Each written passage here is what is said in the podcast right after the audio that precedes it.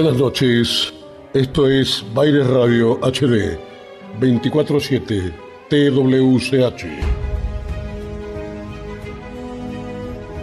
Esto es Cineficción Radio, el ciclo radial de revista Cineficción.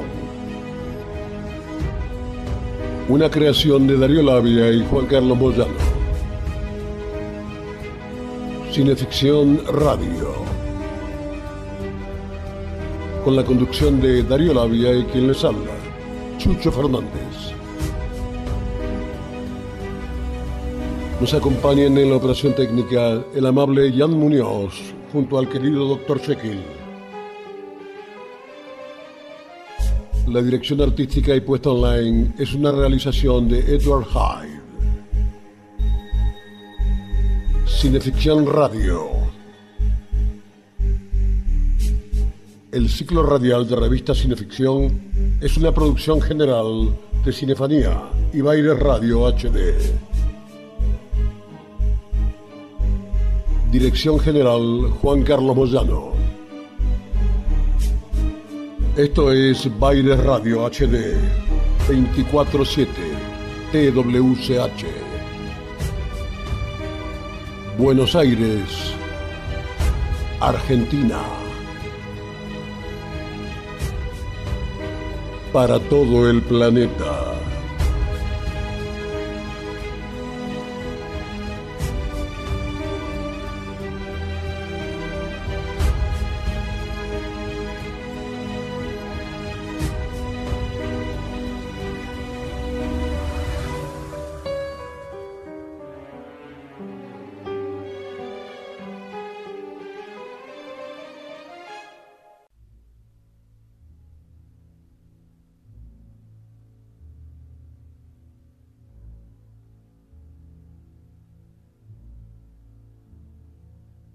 Al pisar la madera de los primeros escalones sintió algo crujir.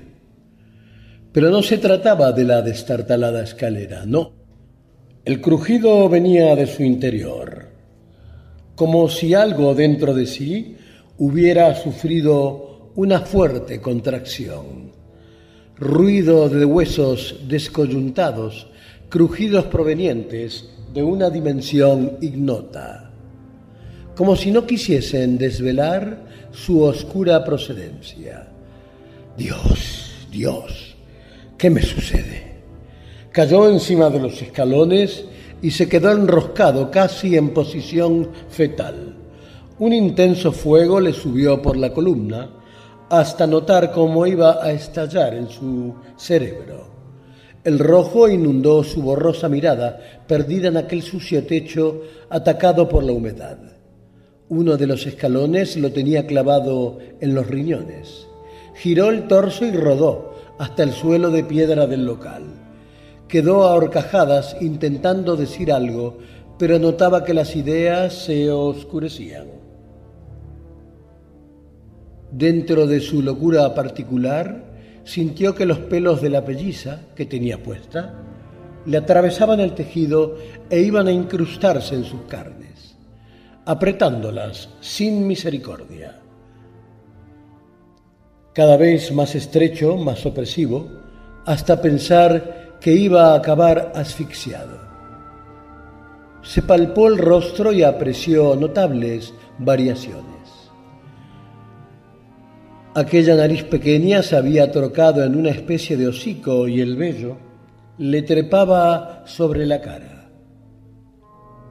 Tirado en el suelo, miró hacia un lateral y encontró el espejo. La última imagen consciente le diría que aquello que se retorcía en medio de la pieza no era humano. Ni hombre ni lobo, tampoco demonio. Aquello era un espanto ignominioso, un ser sin nombre ni calificativo. Poco después la puerta del taller estaba abierta de par en par. Afuera la lluvia sacudía la calle y la poca humanidad existente luchaba por protegerse de sus inclemencias. No obstante, una sombra pesada y parda, encorvada, caminaba por el entramado de callejuelas londinenses. Una sombra perdida en la oscuridad.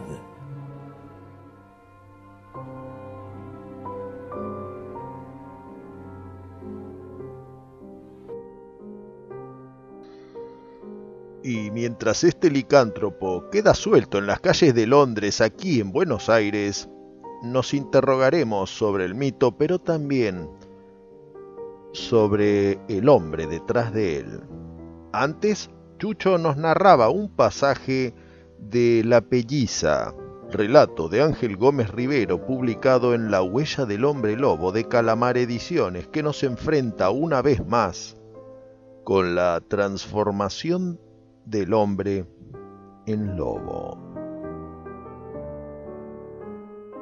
Esto nos lleva a El libro de los hombres lobo de Sabine Baring Gold. La transformación bestial es una parte integral de todos los sistemas mitológicos. Los dioses griegos podían cambiar en animales en orden de llevar a cabo sus designios con mayor velocidad, recaudo y sigilo que si lo hicieran en forma humana. En la mitología escandinava, Odín se metamorfosea en un águila y Loki en un salmón. Las religiones orientales abundan también en historias de transformaciones.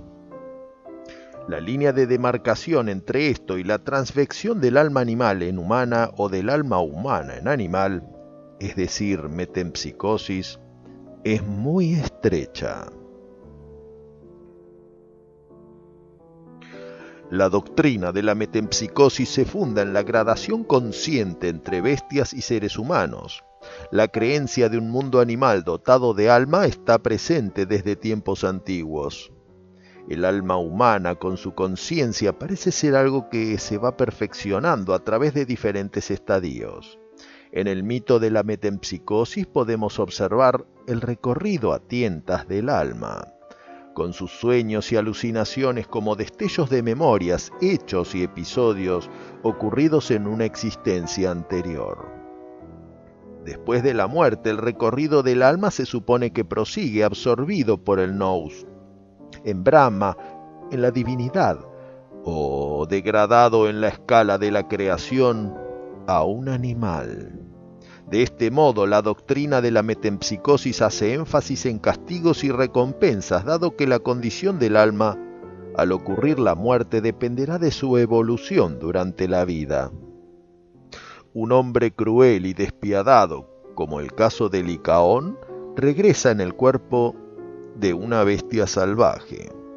El alma de un hombre temeroso reencarna en una liebre y la de un borracho o un glotón en un cerdo.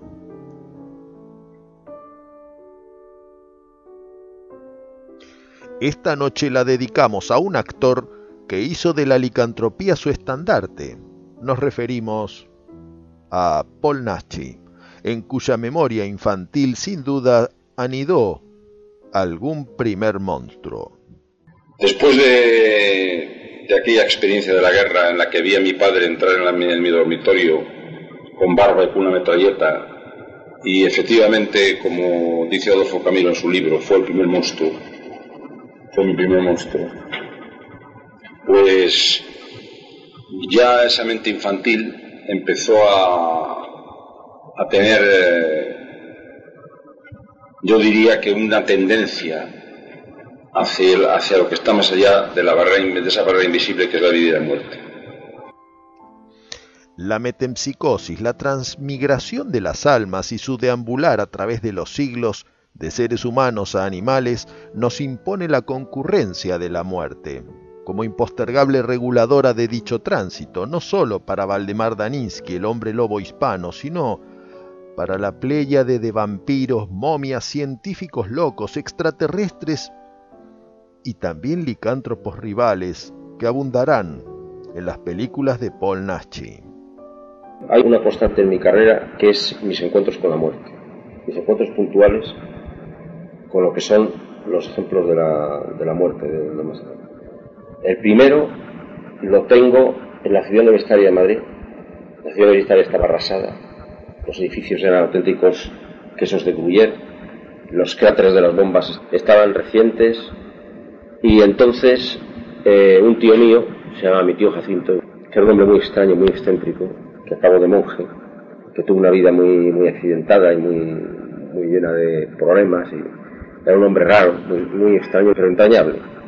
Me llevó a la ciudad universitaria y recuerdo que de repente coge un palo y de entre justo de un nido de ametralladoras que estaba medio destruido, saca una cabeza, una calavera que todavía conservaba trozos de pelo. Aquello me causó una impresión que me ha durado años.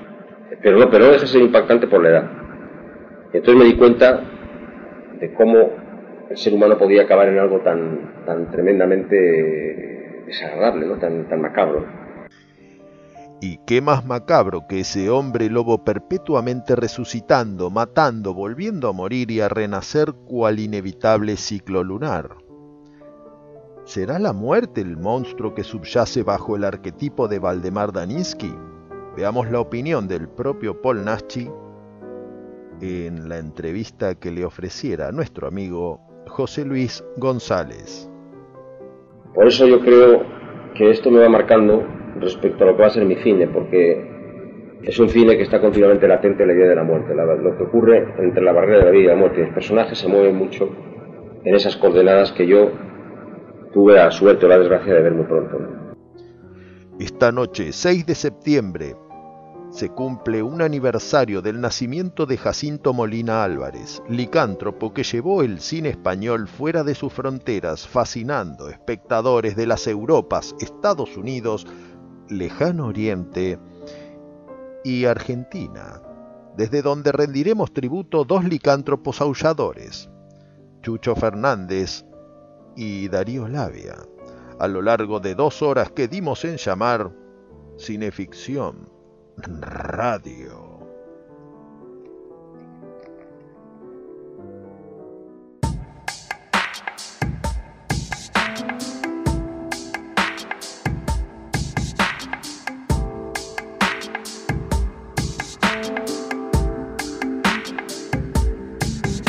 And Funk in the mix.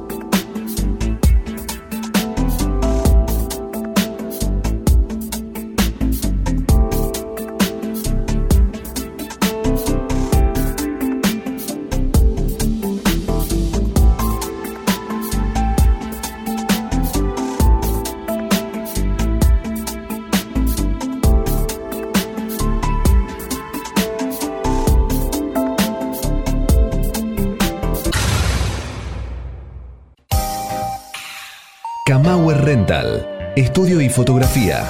Proveedor de técnica y elementos de última generación para el sector audiovisual. Avenida Niceto Vega 5617, Palermo, Hollywood. Camauer Rental. Contáctenos en info.camauer.com.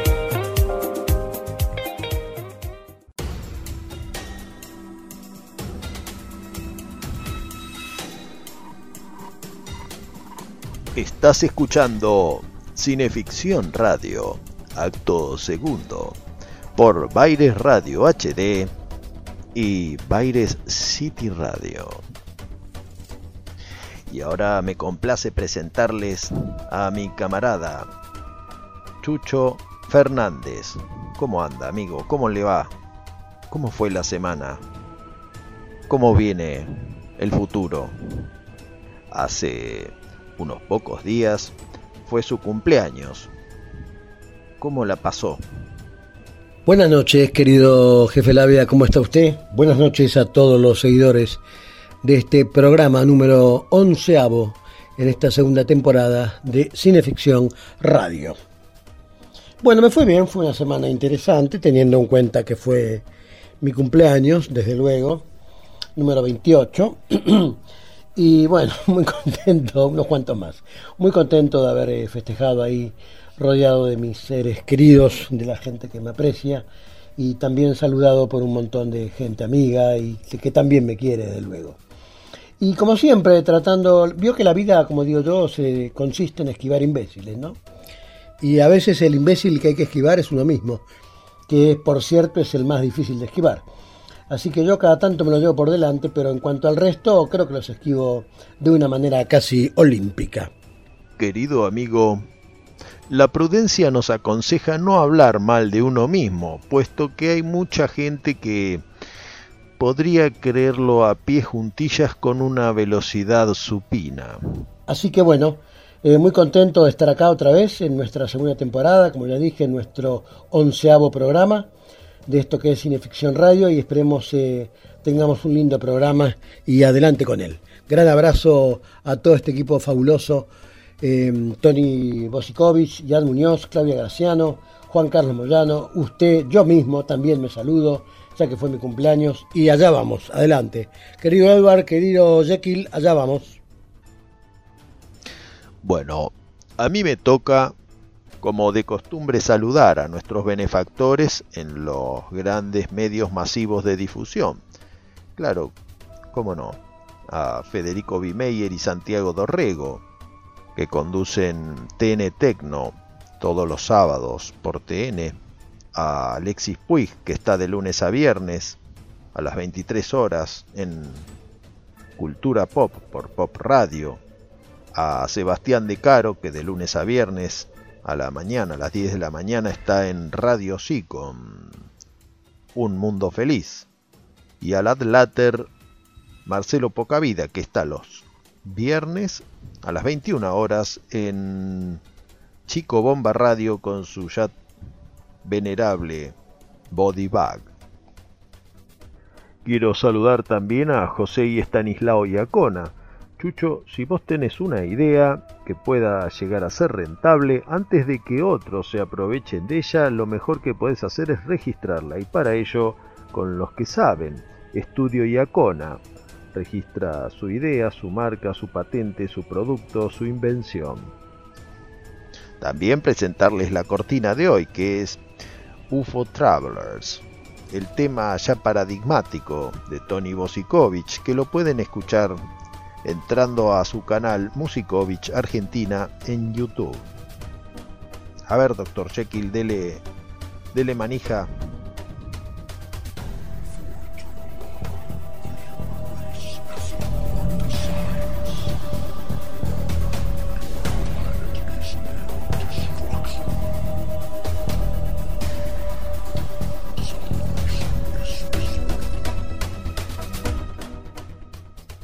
También mandar un gran abrazo a Ian Muñoz, que es timonel de Baires Radio HD, que nos conduce nuestros destinos sonoros en el Twitch.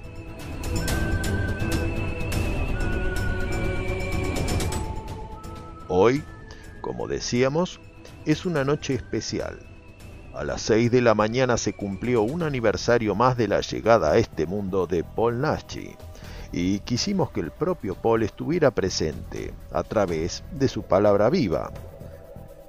Por eso lo tuvimos en el primer acto y también lo tendremos al comienzo de cada uno de los bloques.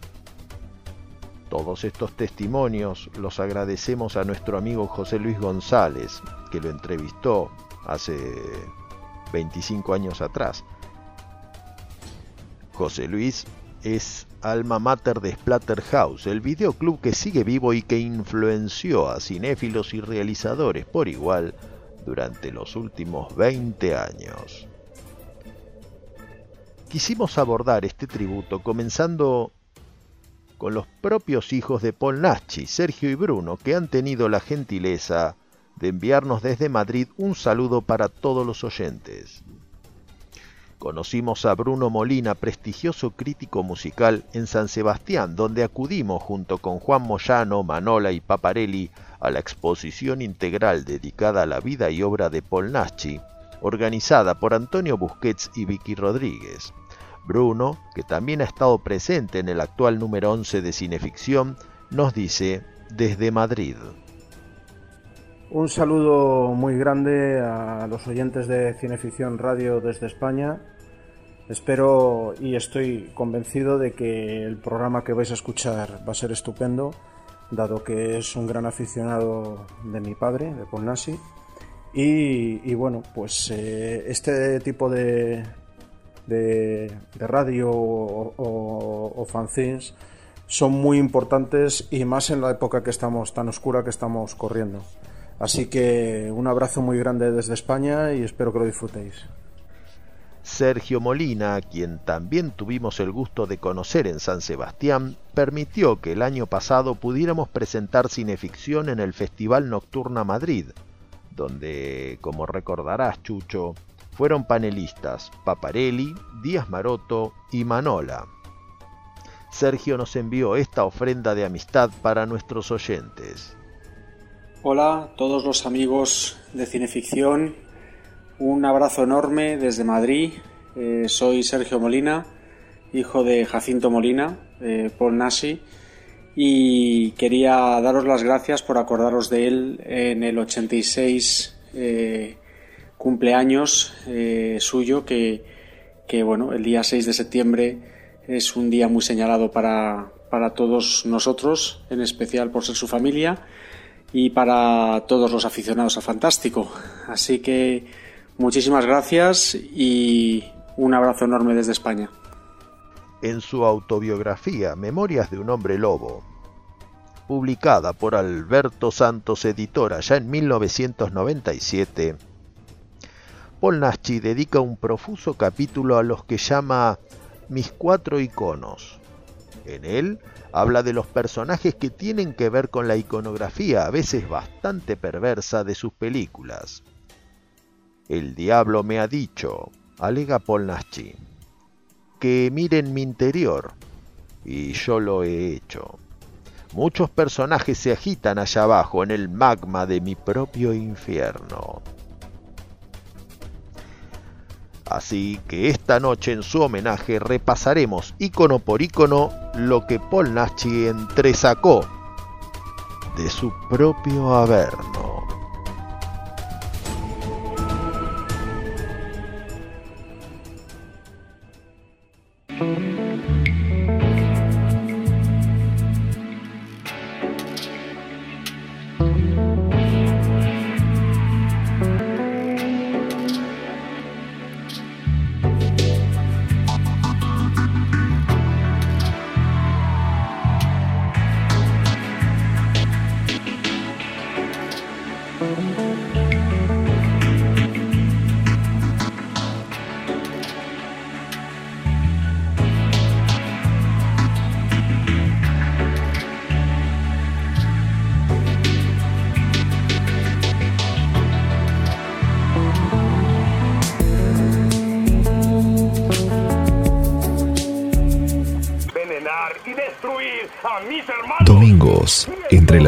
Las 20 y las 22. Soy el Señor cuando deje caer mi venganza sobre vosotros.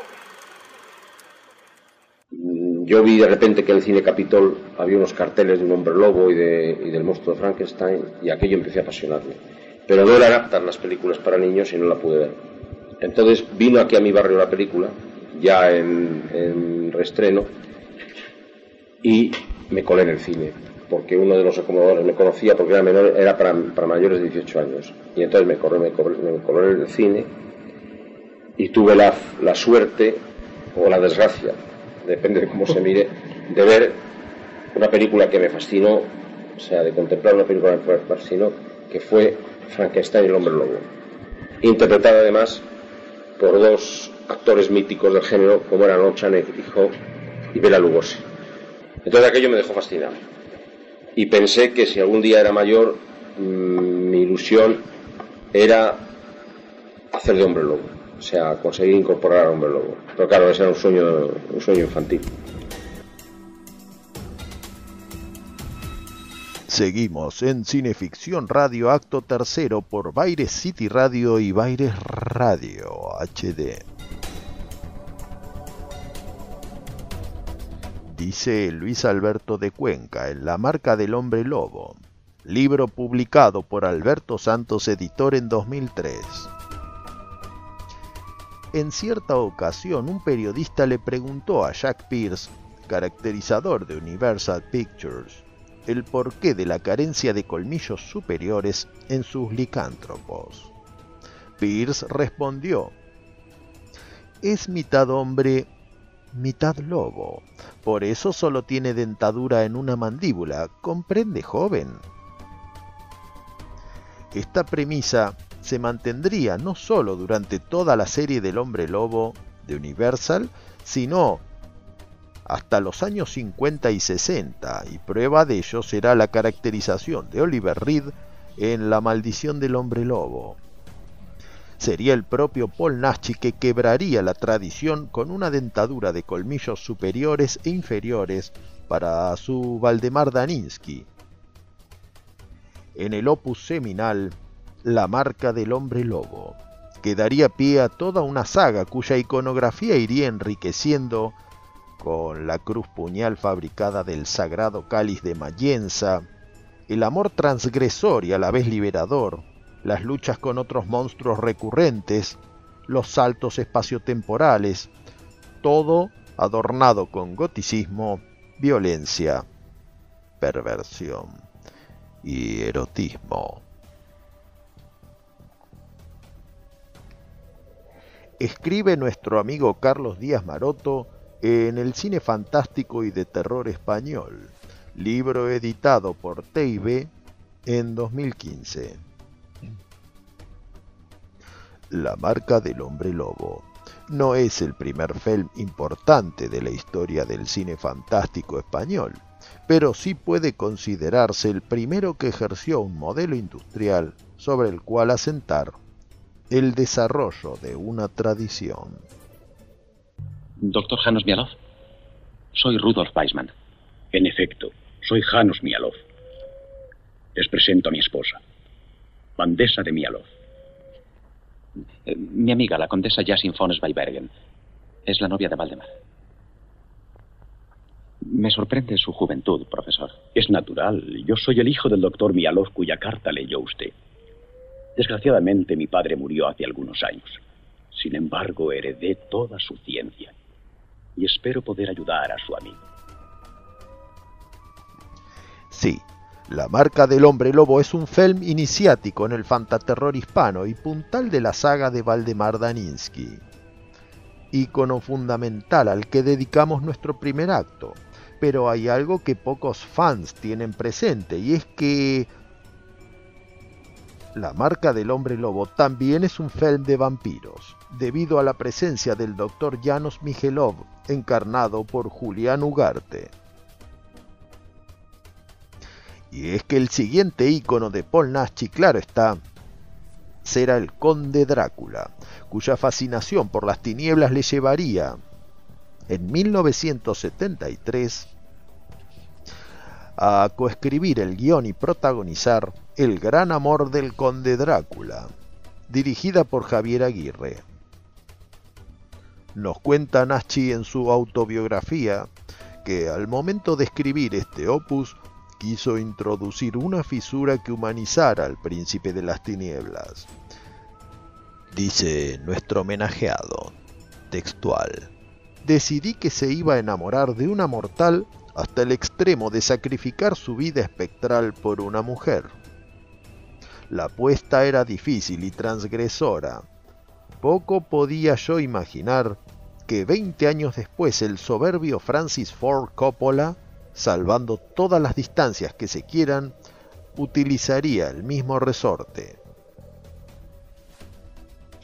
En la película, Nash inventó un libro de memorias de Van Helsing, en el que puede leerse. Drácula es inmortal, es el demonio del sadismo, la fiera que acompaña al hombre donde vaya. Podemos destrozar su envoltura carnal, pero la fuerza perversa que anida en él volverá a encarnarse. Y con este interesante precedente es curioso observar que mientras la película humanizó a Drácula y le dio un interés romántico, en la novela original de Bram Stoker fue el propio Van Helsing que tuvo un titubeo ardoroso. Pero veamos lo mejor a través de la voz de Chucho Fernández que nos relatará una nota del Dr. Van Helsing del capítulo 27 de Drácula de Bram Stoker.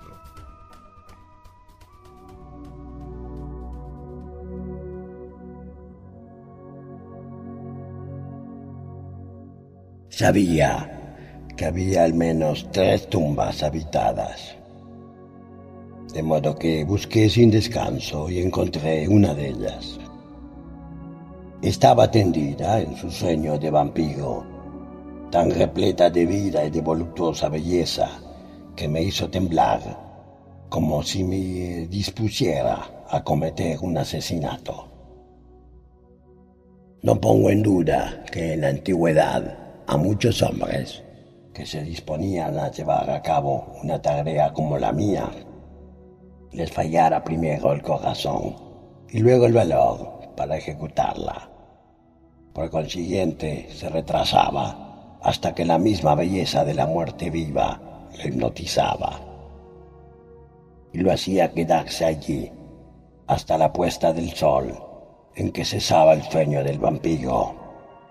Entonces, los hermosos ojos de la mujer vampiro se abrían para mirarlo, llenos de amor.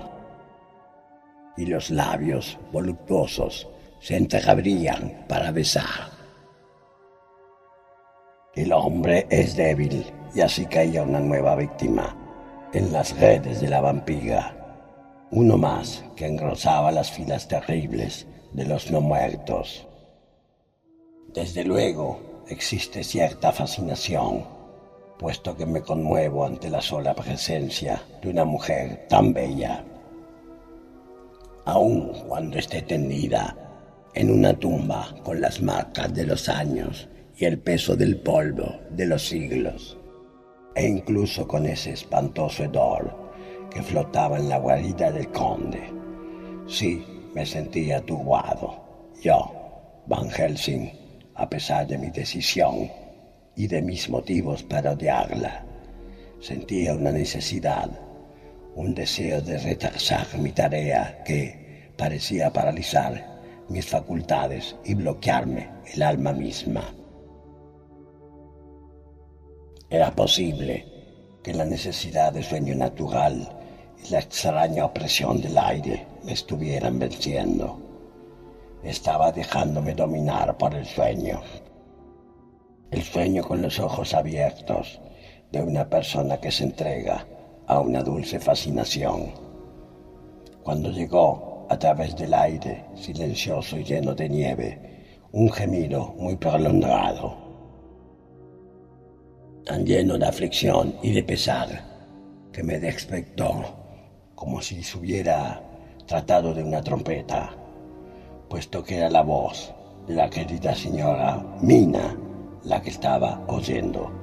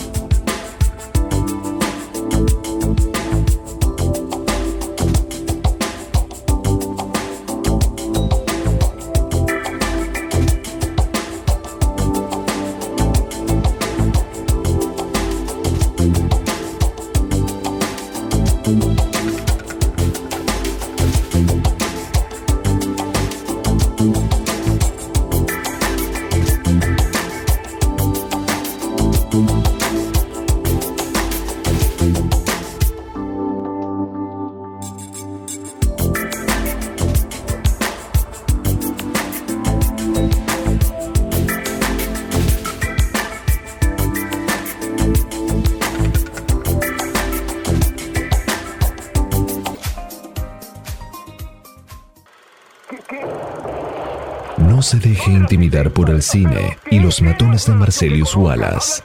Cineficción, para estar bien informado y esquivar todas las balas.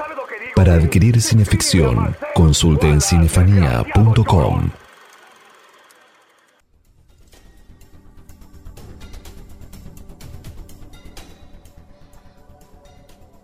Esto es Cineficción Radio, acto cuarto por Baires Radio HD y Baires City Radio.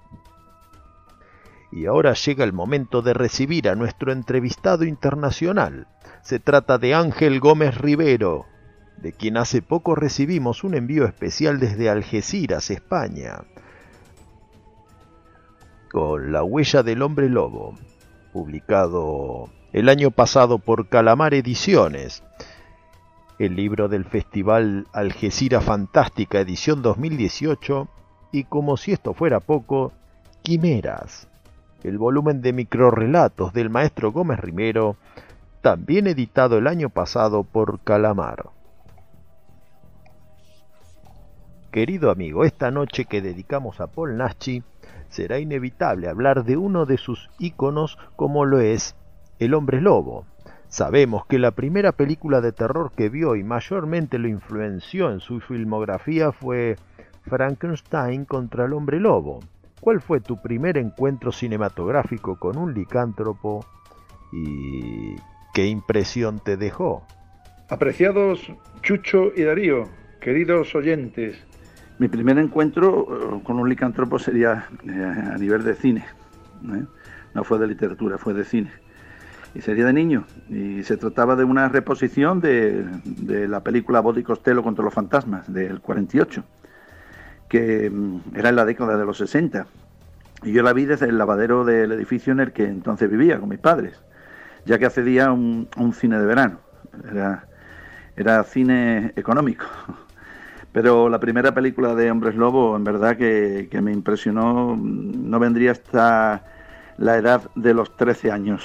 Eh, también sería en un cine de verano, aunque ahora pagando el título, pues La marca del hombre lobo, del año 68, que sería eh, la primera película centrada en el personaje de Valdemar Daninsky, eh, creación de Polnachi, precisamente.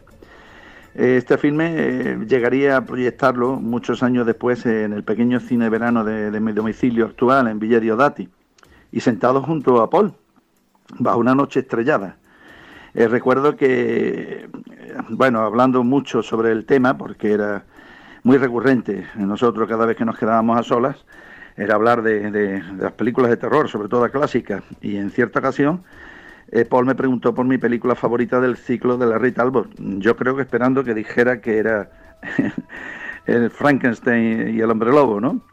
Y yo le dije, pues, la zingara y los monstruos. Y él me contestó, recuerdo que me contestó, Vale, te perdono porque es la siguiente favorita mía. Eh, la verdad es que siempre tuvimos gustos muy afines, él y yo, ¿no? Y he de comentar algo que para mí es muy importante. A pesar de que yo soy un fan absoluto de la Universal, mis amigos lo sabéis muy bien, prefiero en este caso el periplo de Valdemar Laninsky al de Larry Talbot. Eh, bueno, quiero que esto se tome como una excepción, porque la Universal y la Hammer son para mí como papá y mamá, ¿eh?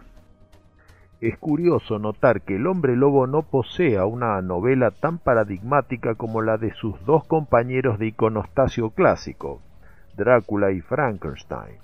¿A qué atribuyes la supremacía que este personaje cobrara durante el siglo de celuloide? Bueno, yo pienso que la popularidad de un mito como el del hombre lobo se debe especialmente eh, al empeño de la Universal eh, por seguir profundizando en en ese universo de monstruos que había, que había creado ya desde el cine mudo, ¿no? Y si a principios de los 30 tenían a Drácula y Frankenstein como puntales básicos, como referentes, pues era lógico eh, continuar con la momia, el hombre invisible, etcétera, y le tocaba el turno a, el hombre lobo, licántropo, ¿vale? Pero casi toda la parafernalia mitológica que este mito tan cinematográfico y tal como lo conocemos al día de hoy, pues sería fruto hay que decirlo así, de la imaginación de dos guionistas, eh, Kurt en la Universal y Jacinto Molina, por Nachi, para el cine español, que fueron más allá de los matices ambiguos y tan variados de las muchas leyendas ancestrales de los, de los distintos pueblos eh, creando un libro de reglas, algo que no llegó a hacer la literatura. De hecho, el propio Paul me, lanzó un reto hace años de que escribiera una novela extensa sobre la mitología, dando luz y aclarando a lo que ellos introdujeron sin dar ninguna explicación. Como respuesta, pues recorría una trama gótica, sobrenatural, pero también repleta de intrigas y de misterios eh, en mi línea. De resultas de ello nació una de mis novelas más queridas y reconocidas, Luna Profunda. Dos actores dedicaron su carrera al mito del hombre lobo, Lon Chaney Jr. y Paul Naschy. Fuiste amigo personal de uno de ellos. ¿Qué similitudes y diferencias puedes distinguir entre estos dos inmortales licántropos del cine? Bueno, similitudes y diferencias, ¿no? De entradas son semejantes, o sea, personajes semejantes separados por las épocas, claro. Sobre todo, eh, las diferencias eh, son las que marcan las décadas correspondientes, o sea, de, los 40 a los 60. En principio son personajes muy parecidos, ya digo, seres humanos que lloran el mar de la luna llena, que sufren al saber de sus fechorías cuando se convierten en bestias carniceras eh, Chani intervino en el blanco y negro de la Universal, Nachi lo hizo en el color rabioso de, la época. Pero también debido a los tiempos que corrían, el Talbot de Long eh, era menos violento y agresivo, lógicamente, y a lo más que llegaba era a morder los cuellos como si fueran vampiros, ¿no? En tanto el Daninsky de, de Paul resultaba más crudo, llegando incluso a escupir los trozos de carne arrancadas a, a las víctimas con detalles gore, fruto de la modernidad. Ambos personajes suelen moverse en entornos góticos y contemporáneos. Eso es importante, excepto alguna que otra excepción, claro, en la filmografía de Valdemar.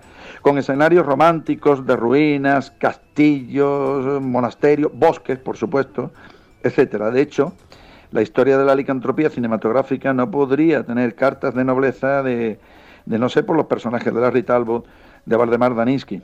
Bueno, y no podemos olvidarlo, ¿eh? Y de León Carrido, interpretado por Oliver Reed para la Hammer en la película antológica La maldición del hombre lobo del año 61. Ya digo, joya de la corona del personaje, dirigida por Terence Fisher. Pero bueno, existe otro tipo de diferencias, ¿eh? existen otras diferencias. Sea, Talbot, de humano, se ve siempre como un hombre afable, muy simpático, muy familiar. En tanto el Bardemar eh, de Paul se muestra oscuro, como si ocultara unas en la manga. Oye, tal vez sea eh, esta actitud fruto de, su pesimismo, ¿no? Un pesimismo inculcado por la maldición que sufre. Hace poco Calamar Ediciones sacó La huella del hombre lobo, tu libro más reciente. ¿Cómo nació la idea de esta nueva antología? ¿Fue consecuencia de la buena acogida de La huella de Drácula o ya lo tenías previsto con anterioridad? Para La huella de Drácula tomasteis como fuente de inspiración la novela inmortal de Stoker. ¿Sobre qué base trabajaron los once autores de La huella del hombre lobo? He de decir que cuando planificaba La huella de Drácula, ya me planteaba una colección de libros de relatos centrados todos ellos en los más importantes mitos y personajes del horror, eh, siempre con el beneplácito de la editorial Calamar, obviamente. De ahí la huella del hombre lobo y de ahí también la antología que en estos momentos estoy rematando, eh, titulada obviamente La huella de Frankenstein. Pues bien, para la huella del hombre lobo di libertad, como siempre, a los autores, pero debían circunscribirse al universo del personaje central, del hombre lobo, era evidente. Bien, inspirándose en los personajes clásicos de las películas favoritas, bien en los relatos existentes o en las muchas y variadas leyendas eh, que hay, así como que dejaba puerta abierta para que cada cual se sustentara en su propia imaginación, creando historias nuevas, pero sin olvidar el leitmotiv, ¿de acuerdo? ¿Qué es lo que sucedió? Pues son todos relatos más o menos clásicos, pero que presentan la maldición de forma variada. En mi caso, me he ajustado mucho a los matices de los hombres lobo cinematográficos, pero también he planteado una nueva forma de concebir el fenómeno de la maldición con el relato largo titulado La pelliza, aunque estoy convencido de que el doctor amante de estos temas encontrará variedad suficiente como para disfrutar con esta extensa antología. Por último, y para ir palpitando, sabemos que hay novedades en camino. ¿Qué podemos revelar a nuestros oyentes desde Villa Diodati? Bien, como novedades, pues de entrada la citada antología La huella de Frankenstein, que supongo que saldrá para el mes de noviembre. Aunque el proyecto más ambicioso lo tiene mi agente literario de Madrid en sus manos en estos momentos, pues él se encuentra muy entusiasmado con él. Eh, se trata de Drácula vive, la continuación natural del Drácula de Bram Stoker, mi novela favorita de todos los tiempos. En mi caso se trata de una novela de extensión similar al original, eh, pretende significar, por encima de todas las razones que doy en el prólogo, que esta sería la novela que me habría gustado leer cuando acabé de disfrutar del original de, Stoker a la edad de 14 años, ciertamente. En cuanto esta comienza la aventura editorial, pues ya tengo planificada una continuación titulada La Condesa Vive, de la que prefiero no hablar demasiado por cuestiones lógicas de spoilers y demás. También me llegan noticias de que siguen negociando la realización de una serie centrada en, mi novela Penumbra, ya que se llevaron a cabo hace meses eh, los guiones de seis capítulos para la misma y ahora están estudiando las mejores vías para ser eh, producida. Y por supuesto hay más proyectos, pero pienso que es muy pronto para dar información de todos ellos. Lo que tengo muy claro, queridos amigos, es que vosotros seréis de los primeros en saber de todos y cada uno de ellos. Un fuerte abrazo. Caro amigo y maestro, muchas gracias. Aquí nos quedamos atentos a las fases de la luna y a todas las novedades que provengan desde Villa Diodati.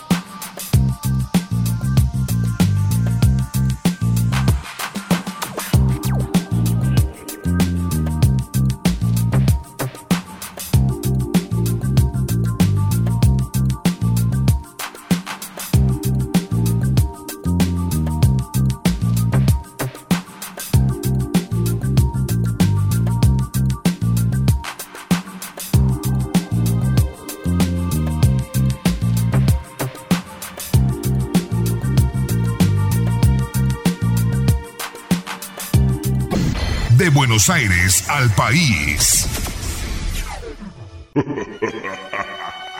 Cineficción Radio. Espeluznantes historias de terror. El Mariscal del Infierno. Bueno, yo creo que el Mariscal del Infierno además se adelanta notablemente a las películas de Padre y Brujería. Entonces, tampoco se ha considerado todo eso. O sea, si tú analizas bien las cosas, yo voy introduciendo géneros en este país. ¿eh? O sea, en español, mi carrera siempre fue contracorriente. Cuando yo hice el Museo del Prado para los japoneses, hay un cuadro de Goya que me, que me impresionó muchísimo. No me impresionó por el cuadro en sí. Es un perro que está asomando la cabeza y está nadando en un barrizal con costa. Y se llama el cuadro Contracorriente. Y yo le di mucha importancia porque me impactó, dije, Contracorriente, yo soy el perro del cuadro. O sea que está, en este caso sería un lobo quizás, pero que está ahí manoteando para poder vencerlo todo. Fue como dice Luis Gasca, yo cada vez que hacía una película hacía un milagro.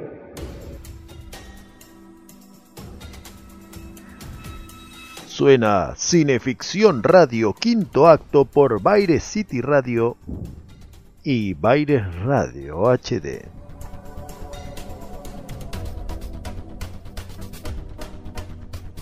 Escribe Paul Nasty la condesa Bathory y Gilles Duret son, en mi opinión, la más pura esencia del mal. La fantasía, la magia siniestra que les rodea, les convierten en ejemplares únicos. es que estos archicriminales de siniestra fascinación superaron a todos los asesinos en serie de la actualidad. Consecuentemente, Nachi dedicó tres películas a Gilles Duguay. En El espanto surge de la tumba de Carlos Aured, el personaje será Alaric du Magnac. En El mariscal del infierno del argentino León Klimovsky será Gilles de Loncre. Y en Latidos de pánico, nuevamente Alaric, todos personificados por Paul Nachi.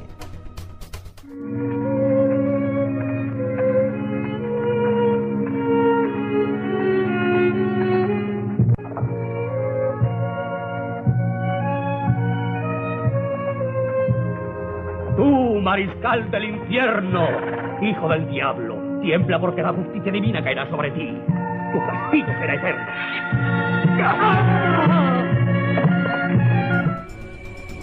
Gilles Duguay llevó a la práctica y precedió las crueles imaginaciones de Sade, siendo responsable a lo largo de varios años de cegar la vida de unos 200 niños en medio de abominables orgías cuya lectura hoy nos pone los pelos de punta.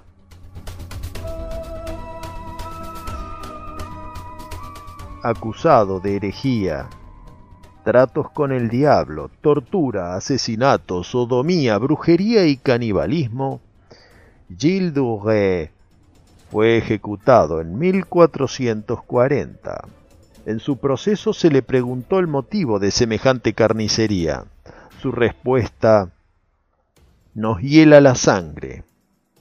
Lo hice siguiendo el dictado de mi imaginación, sin consejo de nadie y de acuerdo con mi propio sentido, solamente para mi placer y deleite carnal.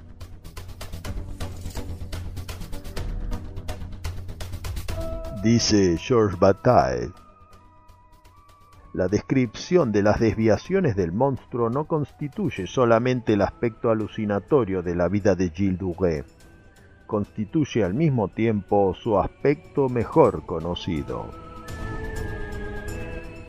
Y como para muestra basta un botón, les damos a continuación un extracto del ensayo El verdadero barba azul de Georges Bataille en la voz de Chucho Fernández.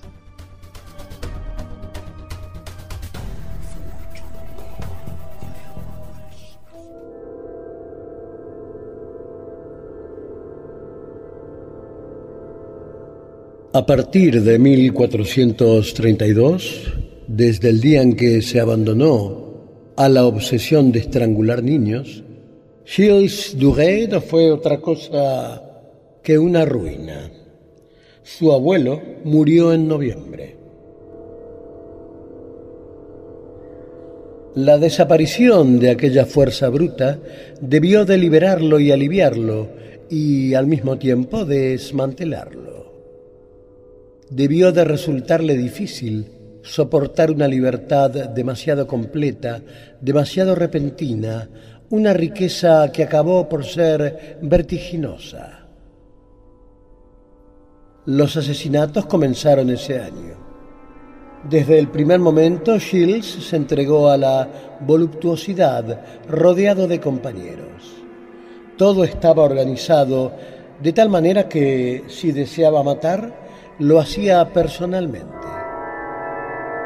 Sus castillos eran como trampas diabólicas se cerraban sobre los niños que cometían la imprudencia de esperar la limosna en el portal.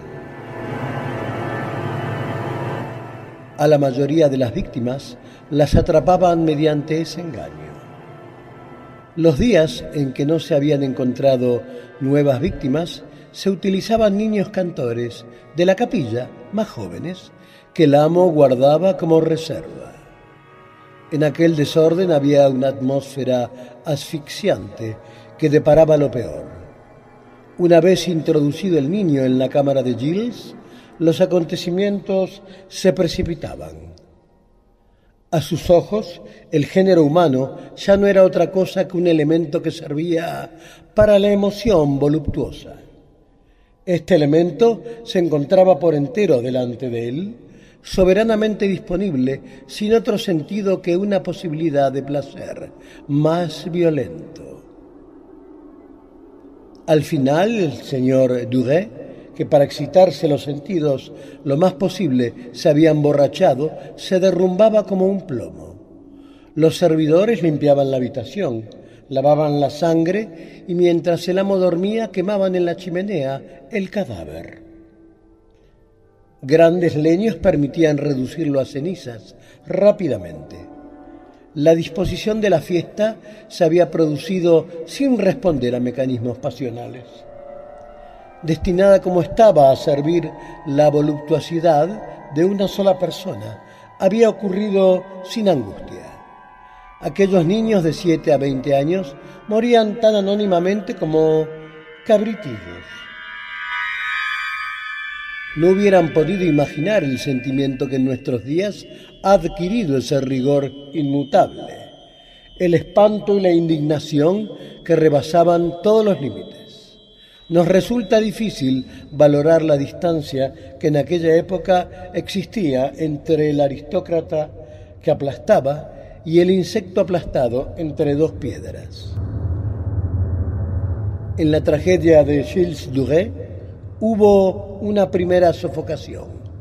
En ese mismo momento sus castillos empezaron a oler a muerte.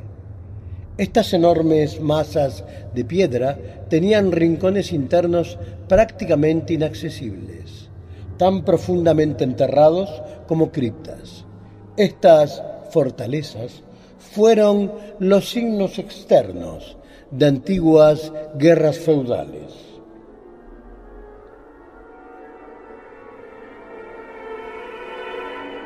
En estas guerras los señores querían la embriaguez, buscaban el vértigo y el mareo, para el que habían nacido, para el que habían consagrado su vida. Insistieron en ello a través de asaltos pero de vez en cuando los asfixiaron, obsesiones oscuras. Su obsesión con la muerte es tangible. Un hombre poco a poco se encierra en la soledad de la delincuencia, de la desviación, de la tumba. En este profundo silencio, los rostros que le obsesionan son los de los niños muertos, a los que profana con un beso abominable. Más de un siglo después, en Hungría, una gran dama mataba a sus sirvientas con la misma despreocupación que Shields mataba a los niños. Esta dama, la condesa Bathory, estaba emparentada con reyes. No se la juzgó hasta que no se dio al deseo de matar a hijas de la pequeña nobleza. Al propio Gilles Doré no le molestaron hasta después de largas vacilaciones hasta que no cometió absurdas torpezas. Es probable que al final el rumor público creciese hasta tal punto que llegase a ser imposible hacer oídos sordos. Sin amigos, sin apoyo, Shields no pudo escapar al cansancio general. Pero si hubiese sido hábil y comedido, sus crímenes no habrían indignado profundamente. Sin otra razón, el primer impulso habría sido el de cerrar los ojos.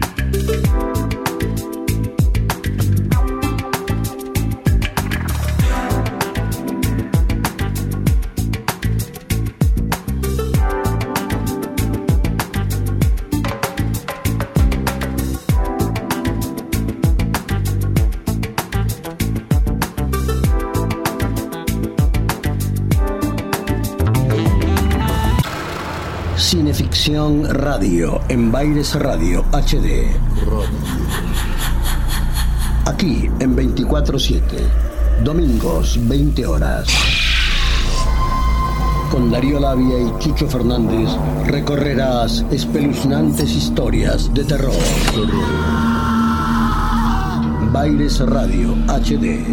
TWCH. Para todo el planeta. Buenos Aires. Argentina.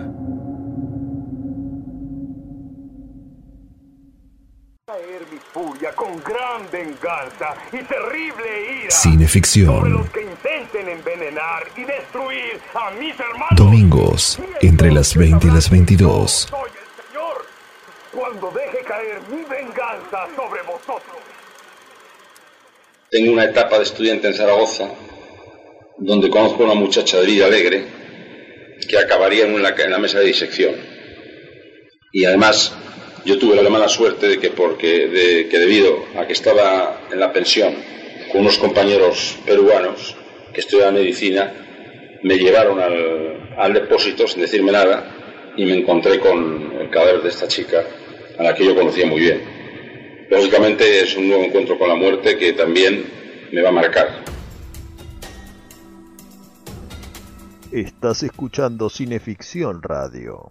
Último acto por Baires Radio HD y Baires City Radio. La última criatura icónica del universo de Paul Naschy será Elizabeth Bathory, cuya historia de iniquidades comenzaría un atardecer cuando una de las criadas que la peinaba dio un involuntario tirón a su cabello. La condesa iracunda le propinó un bofetón que le hizo sangrar el labio. La sangre salpicó su mano y tras limpiarla le dio la impresión de que esa piel estaba más lozana, casi como cuando era joven. Los esbirros atraparon a la criada, la descuartizaron y llenaron con su sangre una bañera en la que la condesa se introduciría para una especie de terapia sangrienta que se prolongaría durante años, costando la vida de cientos de personas. Pero ahora veamos el incidente que daría inicio a su caída. Chucho nos narrará el capítulo Baños de Sangre del libro La Condesa Sangrienta de Alejandra Pizarnik. Corría este rumor. Desde la llegada de Darbulia, la condesa, para preservar su lozanía, tomaba baños de sangre humana. En efecto, Darbulia, como buena hechicera, creía en los poderes reconstitutivos del fluido humano. Ponderó las excelencias de la sangre de muchachas, en lo posible vírgenes, para someter al demonio de la decrepitud.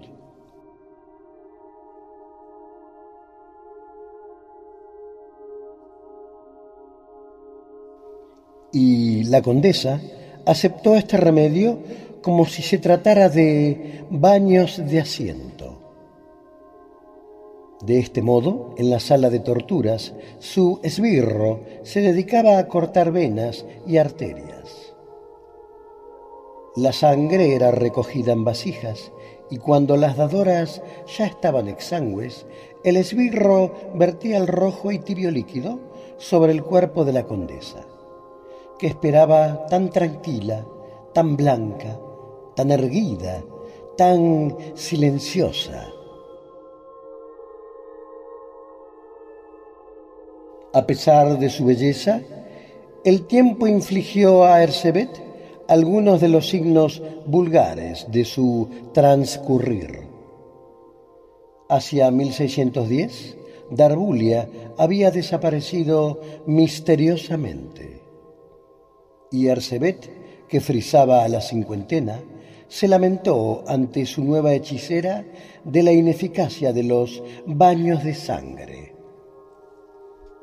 En verdad, más que lamentarse, amenazó con matarla si no detenía inmediatamente la propagación de las execradas señales de la vejez. La hechicera dedujo que esa ineficacia era causada por la utilización de sangre plebeya. Aseguró o auguró que trocando la tonalidad, empleando sangre azul en vez de roja, la vejez se alejaría corrida y avergonzada. Así se inició la casa de hijas de gentilhombres para atraerlas, las secuaces de Ercebet argumentaban que su dama, sola en su desolado castillo, no se resignaba a su soledad. ¿Y cómo abolir la soledad? llenando los sombríos recintos con niñas de buenas familias a las que, en pago de su alegre compañía, les daría lecciones de buen tono les enseñaría cómo comportarse exquisitamente en sociedad.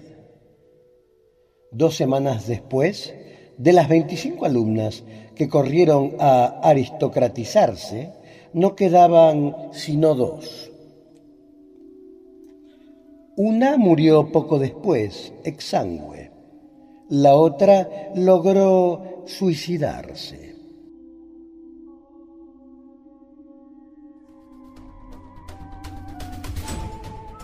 Tal y como Gilles Duguay. Cuando la condesa empezó a utilizar sangre de la pequeña nobleza, sus crímenes llamaron la atención de la corte y ese sería el principio de su caída. En la marca del hombre lobo, Paul Naschy introdujo una alusión a este personaje histórico con la condesa Vandesa Mijalov, interpretada por Aurora de Alba.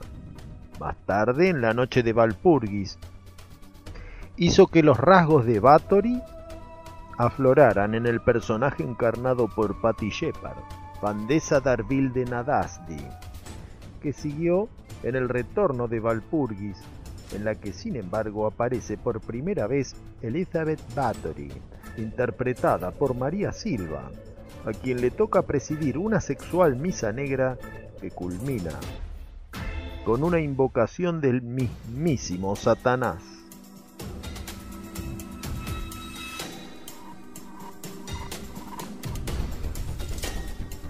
Varios años después, en 1980, Julia Sally personificaría en El retorno del hombre lobo a una Bathory más cruel sanguinaria y despiadada que nunca. Para Paul Naschy, la condesa sangrienta era la enemiga por excelencia del licántropo, una especie de Irene Adler monstruosa que se enfrenta una y otra vez en lucha sin cuartel con Valdemar Daninsky. Elizabeth fin acudiré a tu llamada. Por fin te liberaré de tu tortura de siglos. Oh, mi señora.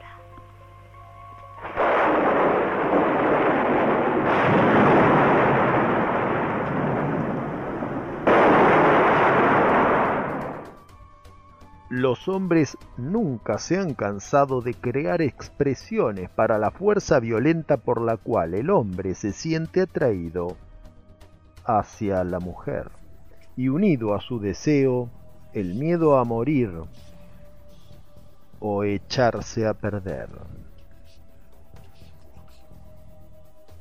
Esta reflexión de Karen Horney en su ensayo The Dread of Woman, rescatada en la autobiografía de Paul Naschy, parece reflejar el contexto de la condesa sangrienta en el seno de su filmografía.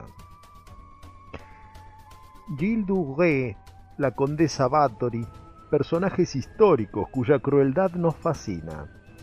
Monstruos. Monstruos humanos. Y como tal, su humanidad nos grita algo en común a todos aquellos que no somos capaces de hacer daño a ningún indefenso. Pero, ¿qué hay debajo de la mente, del alma de estos personajes implacablemente atroces? Tal vez la propia Pizarnik diese en la tecla, pero de hacérnoslo saber se encargará el camarada Chucho, que nos brindará El espejo de la melancolía, capítulo de la Condesa Sangrienta de Alejandra Pizarnik.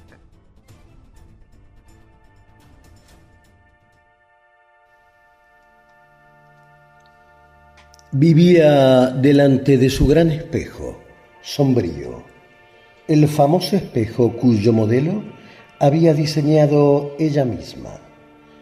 Tan confortable era que presentaba unos salientes en donde apoyar los brazos, de manera de permanecer muchas horas frente a él sin fatigarse. Y ahora comprendemos por qué solo la música más arrebatadoramente triste de su orquesta de gitanos o las riesgosas partidas de caza o el violento perfume de las hierbas mágicas en la cabaña de la hechicera o, sobre todo, los subsuelos anegados de sangre humana pudieron alumbrar en los ojos de su perfecta cara algo a modo de mirada viviente. Porque nadie tiene más sed de tierra, de sangre y de sexualidad feroz que estas criaturas que habitan los fríos espejos. Si bien no se trata de explicar a esta siniestra figura, es preciso detenerse en el hecho de que padecía el mal del siglo XVI, la melancolía. Un color invariable rige al melancólico.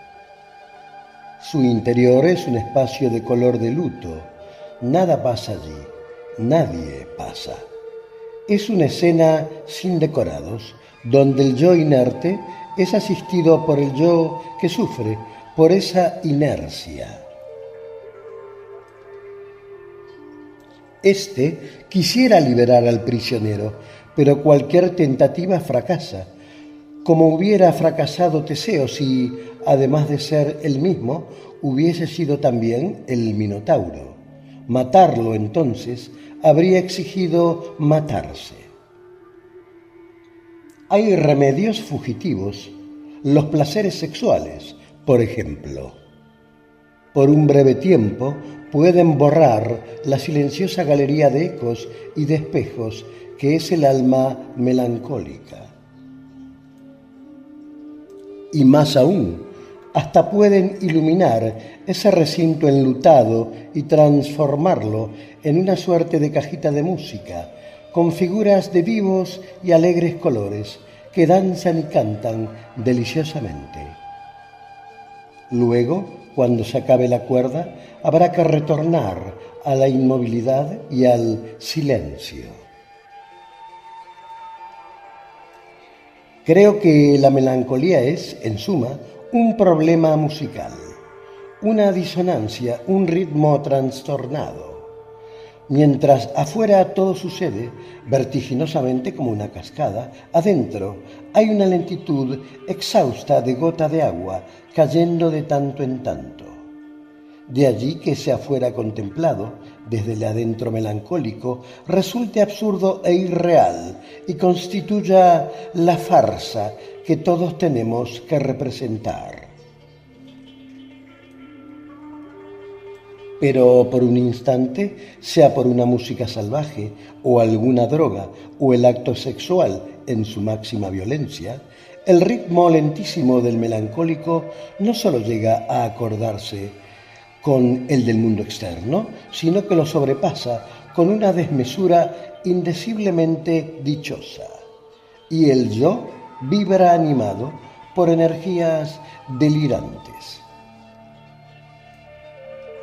Al melancólico, el tiempo se le manifiesta como suspensión del transcurrir. En verdad hay un transcurrir, pero su lentitud evoca el crecimiento de las uñas de los muertos. Entre dos silencios o dos muertes, la prodigiosa y fugaz velocidad, revestida de variadas formas que van de la inocente ebriedad a las perversiones sexuales y aún al crimen. Y pienso en Ercebet Bathory y en sus noches, cuyo ritmo medían los gritos de las adolescentes. En aquella época, una melancólica significaba una poseída por el demonio.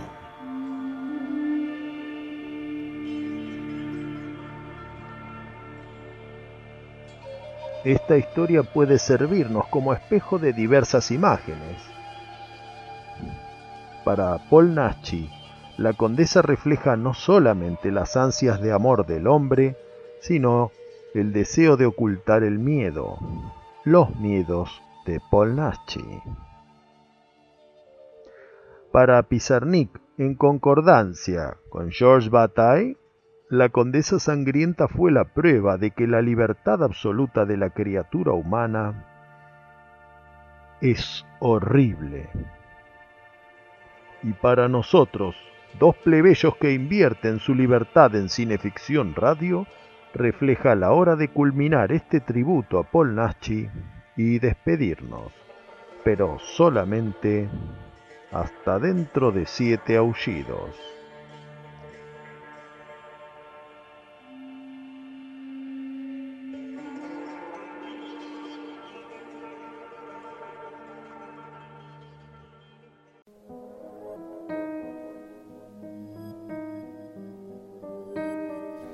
Bien, queridos amigos, esto fue todo por hoy. Esto fue Cineficción Radio, el ciclo radial de revista Cineficción. Los acompañaron en la conducción el querido jefe Darío Labia y quien les habla, Chucho Fernández. En la producción ha estado Claudia Graciano. La puesta online es una realización de Edward Hyde y en la operación técnica el siempre eficaz y muy correcto Dr. Shaquille. Nos volveremos a encontrar el próximo domingo en nuestro horario habitual entre las 20 y 22 horas por aquí, por bairescityradio.com y por Baires Radio HD. 24-7 TWCH el Twitch. Gracias Tony Bosikovic, gracias Jan Muñoz. Por mi parte, agradecer muy afectuosamente a Tony Torres del Club del Cómic, a José Antonio de Extraño Mundo y a Graciela y a Nancy de Entelequia sucursal Uruguay, que esta semana estuvimos llevándole ejemplares de cineficción y de todas nuestras publicaciones luego de unos cuantos meses de obligada ausencia. También agradecer a nuestros ilustradores que contribuyeron con sus creaciones acerca de Paul Naschi, que fueron las que enviamos a la exposición en San Sebastián, a Diego Puglisi, Pablo Canadé, a Esteban Tolg, a Gabriela Rodas, a Diego Fiorucci, a Miguel Ángel Collado y, claro, a El Morroco. Querido jefe, nos volveremos a encontrar entonces. Cuando quiera, doctor, puede ir llevándoselo. Fuera del aire, gracias.